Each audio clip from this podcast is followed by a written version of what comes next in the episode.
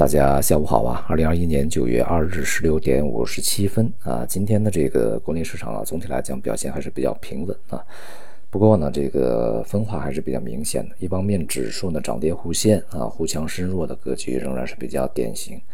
呃，而另外一方面呢，像中证五百在今天是上涨啊，这个比较明显的。但是创业板是下跌一点五，同时像沪深三百啊、上证五零啊，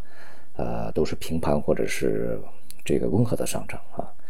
那么与此同时呢，在板块里面也是一样。那么昨天呢，一度啊，一些传统的这个赛道的板块呢，一度是出现比较大的反反弹啊，像医药啊啊，这个电子啊、消费等等。那么在今天呢，是再度的下跌，而且跌幅都不小啊。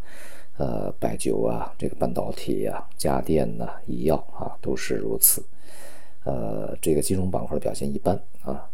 而这个新赛道里面呢，比如说像新能源啊，昨天一度出现这个整体调整，而今天呢是迅速的拉回啊，而且呢这个整体板块的表现，它的回升速度啊啊是非常快的啊。这个在今天一个交易日里面呢，整体这个新能源板块呃比昨天的这个调整的这个顶点还要高啊。呃，整体来看呢，像太阳能啊、光伏啊、风电呐，呃这些表现都是很好的啊。那么另外呢，就是基建类啊和资源类，呃，除了在新赛道里面的一些表现比较好的这个板块以外，我们在前期，呃，也是这个跟大家讲过啊，就是这个基建板块、建筑板块呢，可能在近段时间会有非常表呃非常好的表现啊，因为在前两周，呃，我们这个听到的一些啊消息，也就是。当然不是说小道消息，而是一些公开信息，像国常会开会啊，这个部署在下半年的工作里面。那么一方面呢是要让这个财政啊更加的显效啊，就是要落实；同时呢，地方专项债的这个呃整个项目多是要抓紧。而另外一方面呢，在解决就业层面呢，要去增加一些对于这个劳动密集型的一些这个企业的。呃，行业的一些支持啊，那么那个时候呢，我们就这个判断呢，在未来啊，基建建筑这个方面呢，可能会呃有一轮这个补涨，或者是有一轮行情出来啊，因为整个这个板块行业的估值相对比较低一点啊，同时呢，这个从当前的经济面临下行压力的时候呢，这个投资啊，基建恐怕又会被拿出来啊，作为这个经济。呃，稳定或者是稳就业的一个抓手啊，当然这里面主要还是一些这个，呃，这个比较长远的一些补短板的啊，重点的一些基基础设施建设，当然不是说这个什么房地产呐啊这些过剩的一些，所以呢，这个基建板块啊，呃，这个逻辑呢是这个比较成立的。那么在这两天的拉升啊，也是验证了这样的一个预期啊。那么在未来呢，看来这个。方向仍然会有一定的成长。目前对于 A 股的问题在于啊，这个老的赛道不只是大消费、大金融啊、地产这些板块呢表现一般啊，呃，表现比较弱，并且持续有在回落。那么同时在创业板里面的所谓的成长股的核心，像这个呃科技股、半导体啊，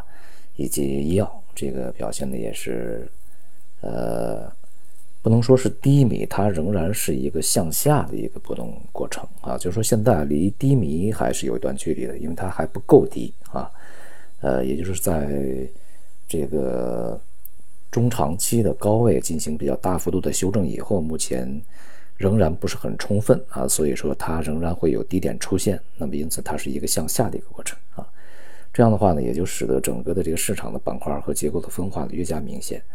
呃，有非常多的分析讲呢，现在这个板块轮动非常快，这只是表象啊。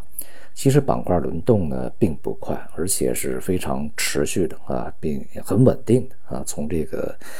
今年的年初，或者说从今年的春节以后啊，这个板块的这个分化就相当的持续和明显啊。金融、地产、大消费啊、医药这些在回落，持续在回落啊。而这个像什么新能源啊，这些这个新材料啊，那么这些呢是在这个不断的上涨啊，这个还是相当明显啊，呃，而且是以这个呃，至少到目前吧，是以半年的时间，呃，半年多啊，将近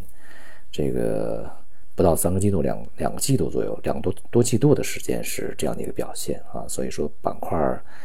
呃，日常的一些波动是一些表象啊。这个如果你被每天的板块波动或者每个周的板块波动去引导的话，那你可能会非常累。但是你如果关注的是一个以季度计的啊这样的一个板块的一个结构切换啊，那你现在的结果就是不错啊。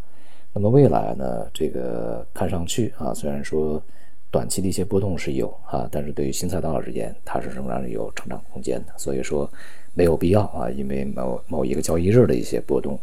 呃，就改变了这个整个市场的定性啊。我们在昨天也是这么讲啊，就是其他那些这个板块一些调整只是一个调整，而一些这个传统赛道的一个反弹只是反弹啊。虽然说这个某一天还比较夸张啊，但是仍然定性是没变。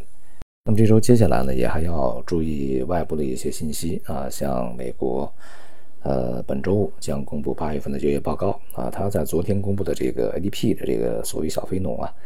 数据是不不好的啊，这样的话呢，也给市场的一些对于这个美联储啊进一步的拖延撤出宽松货币政策的这个步伐呢有一些猜测啊，但是从 ADP 的这个它的就业数据的表现来看，它波动是比较大的啊，是否这个？最终的八月份就业数据就和 ADP 的所预示的一样呢，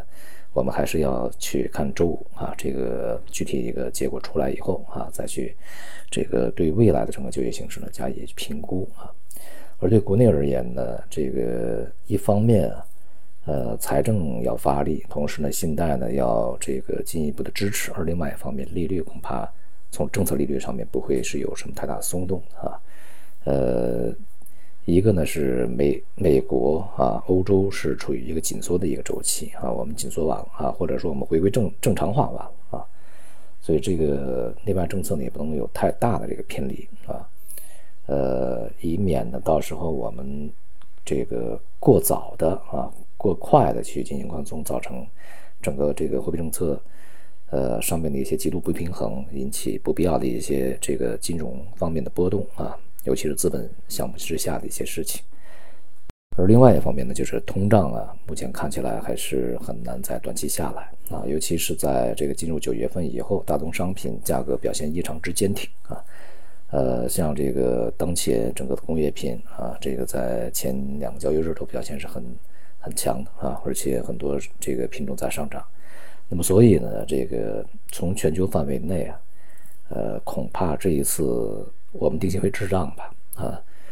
呃，经济在强刺激以后会回落，但是通胀呢，这个下不来啊，就是说它通胀呢不会说特别快的再去上行，但是想让它下来比较难。这样的话就是货币政策的投鼠忌器啊，就是这个全球都是一样，所以说这个滞胀的一个时间如果是比较长，那对于未来的经济影响是比较大的。呃，而且呢，也就预示着不是一个特别好的经济环境啊，这是我们对于未来吧相对比较长的一个时间里面要未雨绸缪啊。而对新的赛道呢，当然随着资金的大规模的涌入，呃，距离它这个空间呢，呃，基本充分的去反映啊市场的预期以及资金的资本的一个追逐啊，也已经不远了啊。虽然说还有距离，时间还有啊，以月度来计还是有啊，但是也不算太遥远了。好，今天就就到这里，谢谢大家。